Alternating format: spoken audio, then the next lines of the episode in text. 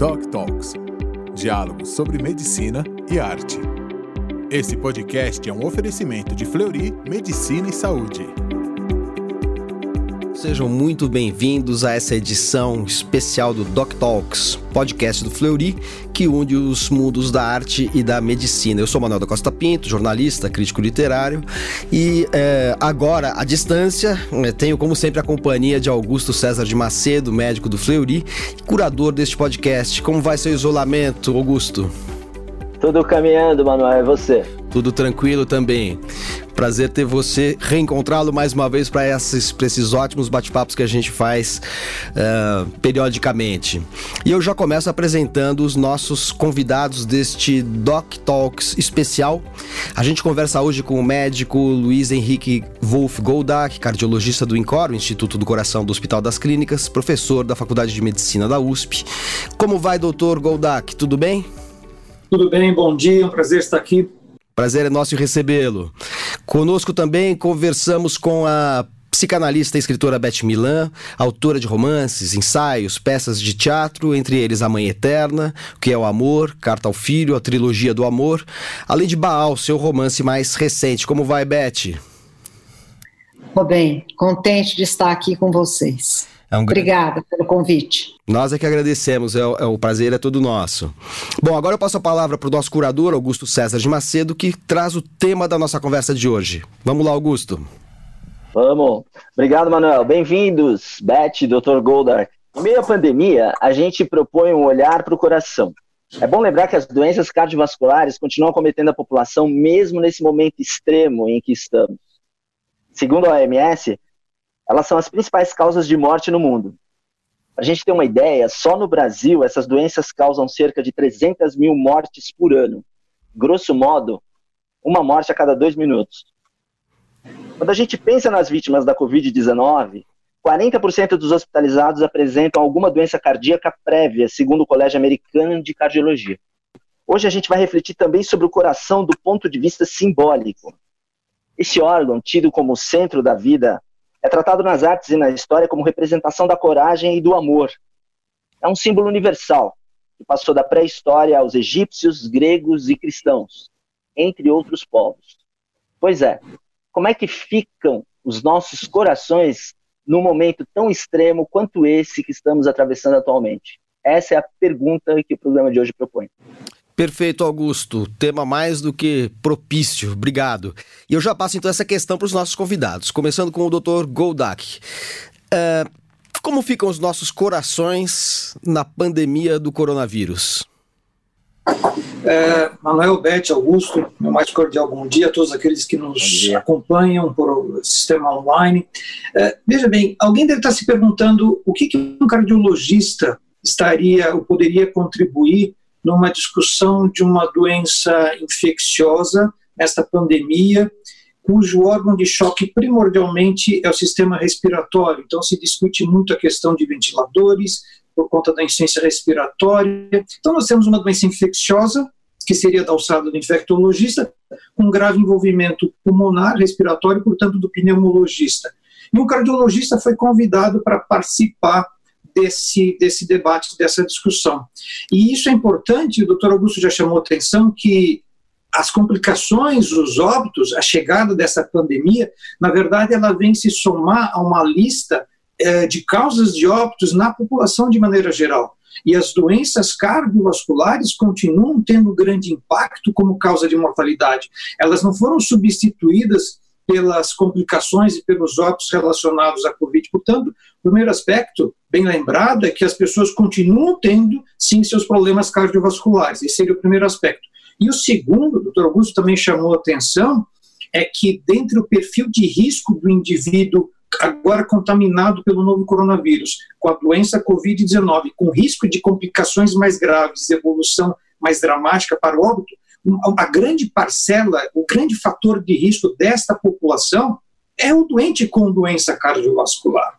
Então, só esses dois aspectos. As pessoas continuam tendo doença cardiovascular. E o segundo, aquele que já tem é um grande fator de risco para uma complicação, para uma evolução mais desfavorável pela infecção do novo coronavírus, realmente justifica o cardiologista participar dessa discussão e ao longo desse nosso espaço haverá outras outras justificativas em relação ao tratamento, ao diagnóstico e à própria abordagem do paciente vítima de doença cardiovascular. Augusto, vamos lá. É, passo a bola para você agora para uma pergunta para Beth Milan. Oi, Beth, eu queria agradecer a sua presença aqui, muito nos honra. Obrigado, viu? Beth, é, a gente está falando sobre o coração do ponto de vista simbólico, do ponto de vista afetivo e do ponto de vista clínico aqui com a presença do Dr. Golda.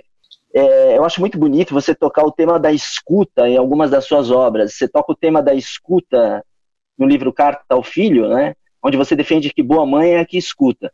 Em fale com ela e também quem ama escuta.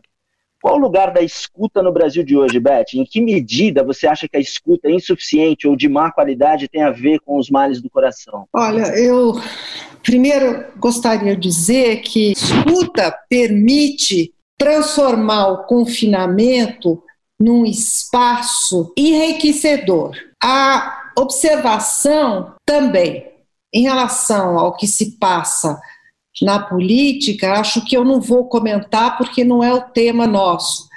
Uh, mas é certo que através da escuta, nesse período, é possível enriquecer muito a própria vida, desde que ela não fique focalizada nos dramas que a televisão mostra. Uma das coisas importantes nesse período é não ser sentimental, é procurar ser, obviamente, generoso, carinhoso, etc., mas não se deixar tomar pelo sentimentalismo, porque ele é mortífero. Eu queria passar, então, é, a palavra para o é, Dr. Goldak, é, já retomando um pouquinho o que ele falou é, é, anteriormente. É, pessoas com histórico de problemas cardiovasculares requerem mais cuidados em relação ao coronavírus e, e quais são esses cuidados? Além dos cuidados naturais, como os do isolamento, da utilização de, de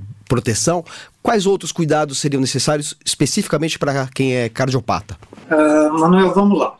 O que acontece é que essa situação de pandemia nos impôs um novo modus vivendi, ou seja, nós agora aprendemos a questão não só do isolamento social, do distanciamento social, mas a questão do confinamento.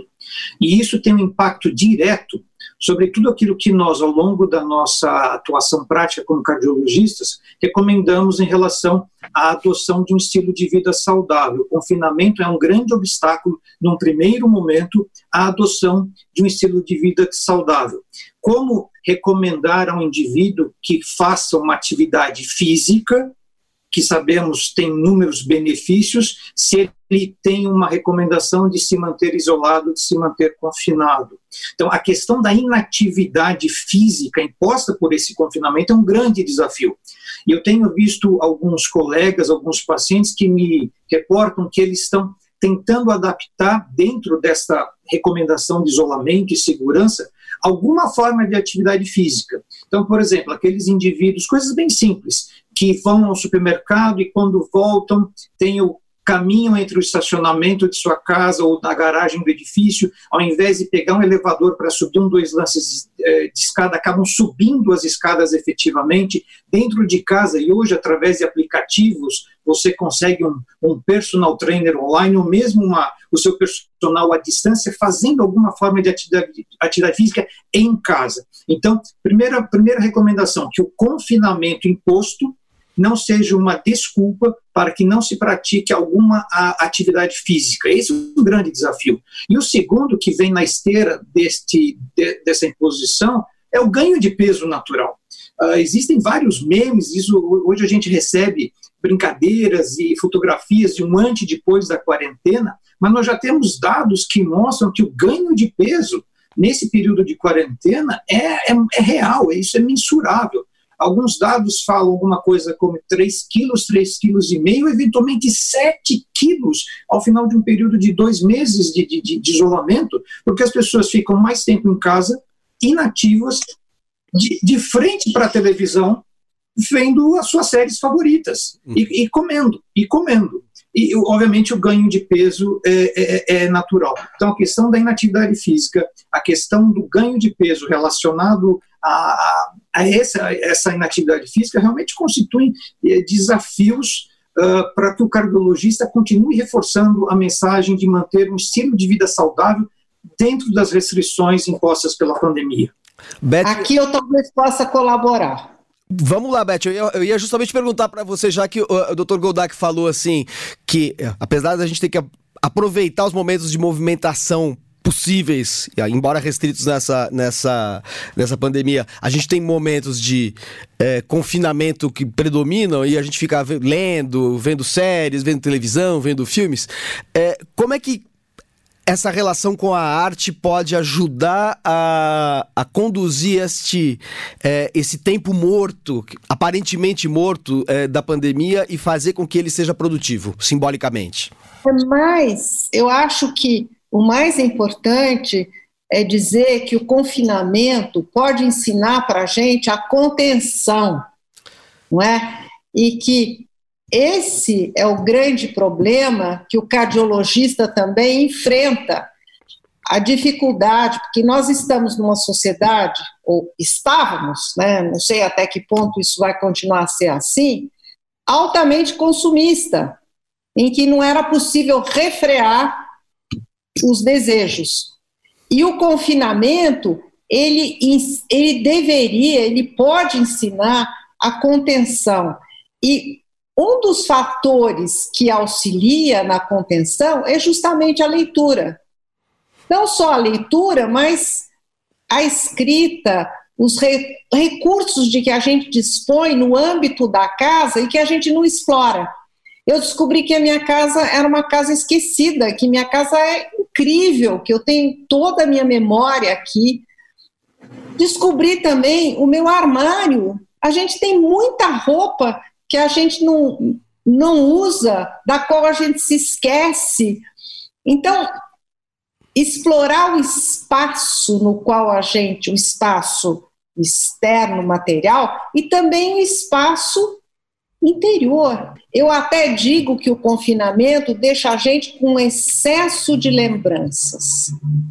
Mas essa é uma situação da qual nós podemos nos valer para reinventar a nossa vida, inclusive porque é possível que ela nunca volte a ser como ela era. Queria continuar o papo aqui com o Dr. Goldak, aproveitando né, o que fazer durante a, a fase de isolamento, eu queria perguntar para ele mais especificamente a visão dele como cardiologista. Ele enfatiza a necessidade das pessoas se cuidarem durante a pandemia, como ele acabou de fazer, né? Doutor Golda, como isso pode ser feito à distância? Como é que fica a relação do paciente com o cardiologista e como esse trabalho de prevenção entre eles dois pode ser feito à distância? Augusto, eu vou aproveitar o gancho da Beth nessa, nessa redescoberta e ela contextualizou a questão do espaço em relação à casa, essa redescoberta que o confinamento, essa contenção, que foi o termo que ela usou, uh, tem sido explorado. E eu acho que a relação médico-paciente, como toda a sociedade, eu diria de maneira geral, ela na verdade ela está se reinventando, ela está se redescobrindo, ela está se recriando. Eu tenho certeza que a sociedade como um todo vai sair diferente pós-pandemia do que ela entrou, em todos os aspectos.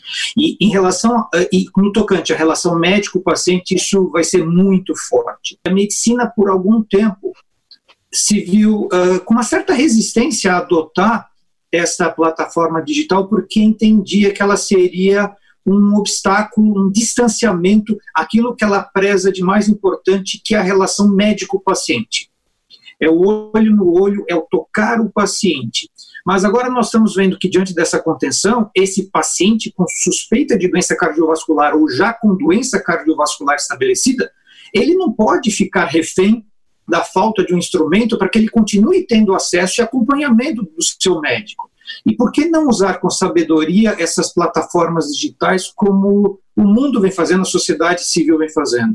Então, o desenvolvimento da telemedicina, que até o ano passado tinha muita resistência, estava sendo discutida, formalização, regras de funcionamento, eu acredito que ela veio para ficar. Obviamente, quando eu digo que veio para ficar, vencendo-se essa fase, ela em hipótese nenhuma deve substituir a relação médico-paciente presencial. Ela deve ser mais um elemento a ser utilizado naquelas situações em que esse contato presencial não pode ser feito. Às vezes, um paciente à distância de um grande centro, de um grande especialista, por que se deslocar se ele pode ter uma orientação inicial quanto ao seu problema, quais os caminhos a serem seguidos? Então, eu recebo Uh, solicitações por plataformas digitais dos meus pacientes, quanto alguma orientação. Doutor Luiz Henrique, como é que eu faço então para me exercitar? como é que eu faço para continuar tomando o meu remédio? Mas eu preciso sair para comprar, eu posso sair para comprar, uh, e a minha pressão que agora veio assim assado.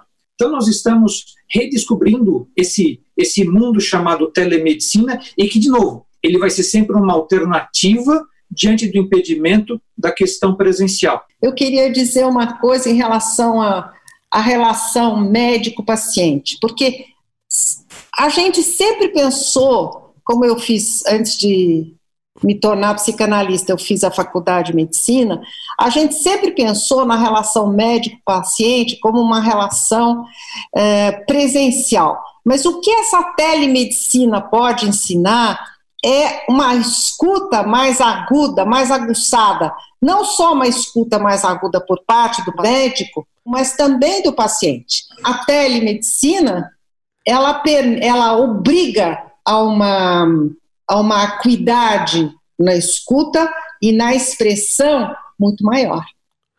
Eu observo, eu observo, por exemplo, que uma das minhas colaboradoras, que agora trabalha à distância, trabalha muito melhor à distância do que ao meu lado. Porque a nossa relação simbólica se tornou mais, mais precisa, mais uh, eficaz. Eu queria reconduzir um pouquinho a nossa conversa pro, pro tema, pro nosso tema principal, que é o tema do coração. Até agora a gente falou bastante dele é, em relação ao contexto da pandemia. Mas queria fazer uma pergunta mais geral, é, que diz respeito tanto à, à medicina, é, pela importância que a medicina tem na formação da cultura humana, quanto para a psicanálise, para a literatura, enfim, para as ciências humanas. A palavra coração, que vem do latim cor, ela está na origem de cordial, discordar, recordar, coragem, misericórdia. E eu pergunto para a Beth, mas também para o Dr. Goldak, que é o seguinte: por que, que sentidos como coragem, cordialidade, misericórdia, concórdia, de alguma maneira no que, que estavam associados ao coração é, no passado, na Idade Média, na Antiguidade e tal. Hoje em dia foram suplantados esses, esses, esses termos, né? Coragem, cordialidade, misericórdia, foram suplantados pelo simbolismo amoroso, afetivo do coração. Como é que coração se tornou sinônimo de amor e afeto? Beth Milan, autora de O que é o Amor e da trilogia do amor. Não sei responder a essa questão considerando a história, a etimologia. Mas o fato é que o coração tanto pode ser a condição da cordialidade, da, da concórdia, da coragem, quanto da discórdia. Eu queria lembrar que o amor tanto traz felicidade quanto infelicidade, não é? Porque o amor pode se converter em ódio, porque o amor pode estar é, pode se pode estar associado ao ciúme. Tudo isso faz muito mal para o coração, para o coração material, não é?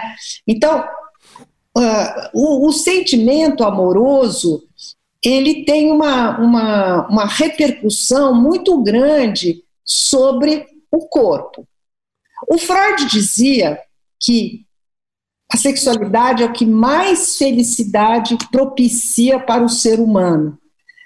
Mas ela também pode propiciar o contrário da felicidade. Então, existe uma relação estreita entre o sentimento amoroso e a condição cardíaca. A inflação do ego, ela é contrária ao bem-estar do coração.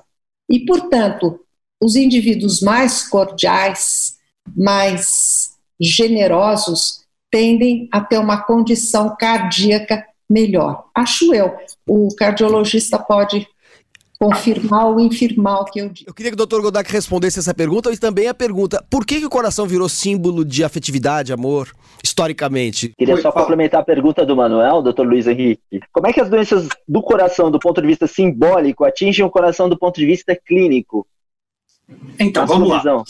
Vamos lá. Eu, eu, eu, Beth, se eu entrar na sua, na sua área, você me interrompa, por favor, que eu vou usar um pouco desse simbolismo. Quando a gente dá aula na faculdade para os alunos, e eles estão em dúvida em qual carreira, qual especialidade seguir, eu tento seduzi-los quanto a cardio, para a cardiologia, eu digo a eles, vocês já notaram que ninguém diz assim, puxa, aquela pessoa é tão boa, ela tem um rim de ouro. Puxa, mas aquele pessoa, aquela pessoa é tão fria, né, tão dura, ela deve ter um baço de pedra. Não! O que eles falam, puxa, aquela pessoa tem um coração de ouro, aquela pessoa tem um coração de pedra. Então, já há muito tempo, isso vem desde o tempo hipocrático, o coração tinha essa relação muito íntima, muito próxima com as emoções. E talvez, Beck, se você me permita, algumas uh, como é, de, onde vem de onde vem isso? Se a gente imaginar na nossa adolescência, mas isso pode acontecer em qualquer fase da vida, quando você vê a, aquela pessoa pela qual você se interessa, você tem uma atração, você descobre a paixão. Um dos sintomas que você está apaixonado, qual seria? O seu coração dispara. Então você sente o coração acelerado. Aí, por outra maneira, você leva um susto, você uma ameaça de alguma coisa, o coração parece que quer subir a boca. São as expressões que os pacientes nos falam. E a Beth deve ter ouvido muito isso quando você tem uma preocupação, algo que lhe incomoda, você sente o peito apertado. Então, existe uma relação, agora eu diria até visceral, Augusto uh, e Emanuel, entre as emoções que são trazidas do meio externo, ou aquelas de origem interna, com a percepção visceral do que é que está acontecendo comigo. Eu tenho palpitação, o peito aperta, o coração quer subir pela boca. E aí, para a contaminação disso do ponto de vista simbólico, o coração como sede das emoções, tanto das boas quanto das ruins, ficou muito claro. E o Augusto, só para finalizar, me fez uma pergunta: bom, mas isso tem muito simbolismo. Será que de fato uh, alguma emoção a Beth estava falando do eu, alguma emoção pode de fato ter uma repercussão clínica? Sim, pode. Por muito tempo, nós reconhecemos, reconhecemos o estresse de maneira geral como um fator de risco cardiovascular. A pessoa muito ansiosa, mas talvez porque ela assumisse comportamentos por conta dessa, ansiosa, dessa ansiedade. Maior risco, talvez, de se tornar um tabagista, fazer menos atividade física, hábitos alimentares inadequados, ela teria um problema do coração. Até que há pouco mais de 10 anos, se descobriu, uh, inicialmente no Japão, que mulheres, inicialmente mulheres jovens, que vítimas de um grande estresse, um estresse agudo, baixavam numa unidade de emergência com infarto agudo do miocárdio. Eram levadas para a, o cateterismo cardíaco, porque a hipótese é que houvesse uma artéria obstruída. Surpresa, não havia artéria obstruída. Caso 1, um, caso 2, caso 3, e foram rever a história dessas mulheres e havia um marco emocional muito forte. E numa sociedade patriarcal como a japonesa, esse marco, esse estresse, era a dissolução do matrimônio, era o divórcio. E isso gerava uma emoção tão forte que levava a um infarto agudo. E essa, essa condição clínica, olha que bonito, Beth, essa condição clínica foi descrita inicialmente como a síndrome do coração partido, em inglês, The Broken Heart Disease. É. Aí a gente viu que não era só em mulheres, não era só em matrimônio, uh, homens também tinham. E, e sabe, Augusto, olha que mais fascinante ainda, Beth, a gente imagina que só emoções ruins, muito intensas, podem provocar males cardíacos. Na Copa do Mundo da Alemanha, uh, no dia que a Alemanha jogava, o número de infartos aumentava, independente do resultado.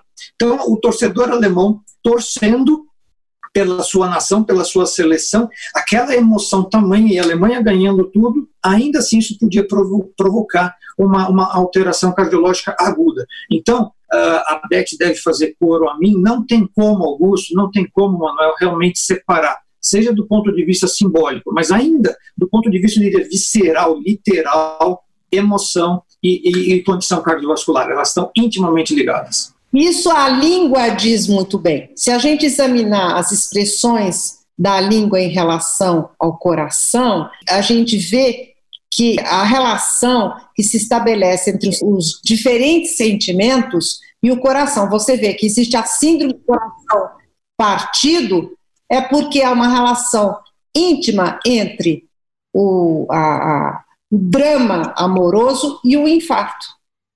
Porque nós somos corpo e alma, não é? Perfeito. Nós estamos nos encaminhando para o final desse nosso encontro e eu queria terminar pedindo, já que estamos diante de uma escritora, psicanalista e médica, né? Já que a Beth também é, é, é médica, e de um médico é, que demonstrou aí a sua vasta visão é, para além da medicina e, a, e, sobre a integração da, da medicina com a cultura de uma maneira geral. Queria pedir dicas de leituras, de filmes, é, ou eventualmente outro, outra linguagem que pode ser ser acolhedora para o coração num momento de isolamento, pandemia e medo? Graças a você, eu reli Crime e Castigo. Então, Crime e Castigo é, uma, é um livro que mostra a relação íntima entre o, o sentimento e o sofrimento corporal. E mais que isso, a gente pode estabelecer uma relação entre esse romance que paradoxalmente mostra que o verdadeiro criminoso não é o homem que cometeu o crime. O verdadeiro criminoso é a sociedade na qual ele se inscreve. Acho que o, o grande mérito do Dostoiévski foi ter mostrado isso. E eu digo, eu me refiro a esse romance também, porque uma das coisas que tem que são mais evidentes para mim nessa durante essa pandemia é o quanto o coronavírus mostra do que há de inimaginável, insuportável no mundo em que nós vivemos. Eu não sei se eu sofro mais vendo o que acontece com as pessoas que são internadas, afetadas pela doença, ou vendo as condições em que as pessoas vivem.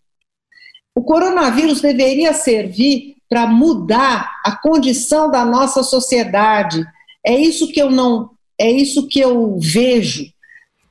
Não é só uma questão, não é só uma questão médica ou psicanalítica, é uma questão social gravíssima, porque 30% das pessoas que morrem do coronavírus são pobres, então, o coronavírus atinge, sobretudo, os pobres. E não há porquê, não há porquê continuar a aceitar essa indiferença em relação à condição social que existe nesse país e nos outros, em muitos outros. Não é? Então, essa podia ser uma lição, além da gente aprender a contenção, a aprender a, a explorar o próprio universo, a casa, o universo íntimo, a gente podia refletir seriamente sobre a oportunidade que nós temos de intervir na situação social. Com essa reflexão, Beth, você resgata um dos sentidos derivados da palavra coração, que é misericórdia e concórdia, é, além de acrescentar, associar isso à a, a, a, a, literatura de Dostoiévski, autor do Crime e Castigo, livro que você indicou, que é um autor que desenvolveu muito a questão da piedade diante das misérias metafísicas e sociais do ser humano. Dr. Goldak, qual a sua dica de leitura em tempos de pandemia, é, pensando nos nossos corações confrangidos? Uh, Manuel, o que eu estou lendo atualmente, na verdade, é uma releitura e tem me ajudado a entender um pouco o que nós estamos passando. Uh, o título original é Thinking Fast and Slow, porque mostra exatamente como eu estou tentando entender como nossos colegas médicos têm se posicionado de uma maneira muitas vezes menos científica e talvez mais apaixonada frente a determinadas questões que envolvem toda essa situação da pandemia. Faço isolamento, não faço isolamento, horizontal, vertical, dou cloroquina, não dou cloroquina. Há uma, uma, uma discussão tão apaixonada e reler Thinking Fast Slow tem me ensinado a tentar compreender como esses meus colegas têm trabalhado sistema 1, sistema 2, fast and slow. É uma coisa tão. Ou eu tenho uma resposta intuitiva, quase apaixonada, quase futebolística, quase místico-religiosa, em detrimento de, uma, de um processamento mais lento em relação a quais seriam os argumentos frente a essa situação ou aquela, porque isso, porque não aquilo. Enquanto nós ficarmos nesse campo, eu acho que, eu acho que, honestamente, a maior vítima vai continuar sendo quem? Sempre os nossos pacientes. Então, essa questão intuitiva versus um processo mais dedutivo, mais moroso, de, de, de se debruçar sobre o tema, reler, o pensamento rápido e, e, e, lento tem me ajudado nessa fase de pandemia, não só com os meus pacientes, mas também para tentar entender os meus colegas médicos. Esse livro é do Daniel Kahneman, né? O próprio. Exato. O próprio. Que, que, salvo engano meu, é, uma, é, um, é, um, é um pensador, um filósofo é, do campo da psicologia que ganhou o prêmio Nobel de Economia de economia. Eu lembro é de quando eu li esse livro. Esse livro está publicado no Brasil, Rápido e Devagar, né? Sim. O título dele Exato. em português é Rápido e Devagar.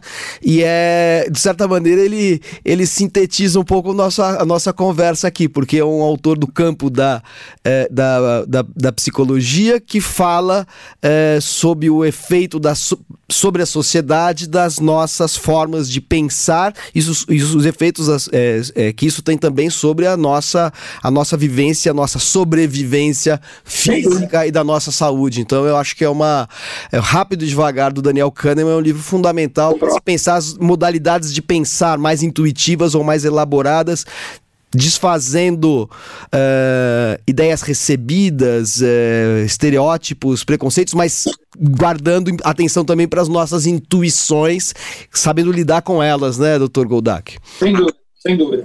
Beth, muito obrigado pela presença. Doutor Goldak, muito obrigado. Obrigado. Obrigado pelo convite. Obrigada, amigos. Foi um prazer. Augusto, até a próxima e eu também cumprimento e saúdo os nossos eh, espectadores, os nossos ouvintes e convido a todos para o próximo Doc Talks. Até lá. Esse podcast é um oferecimento de Fleury Medicina e Saúde. Fleury, a gente cuida, você confia.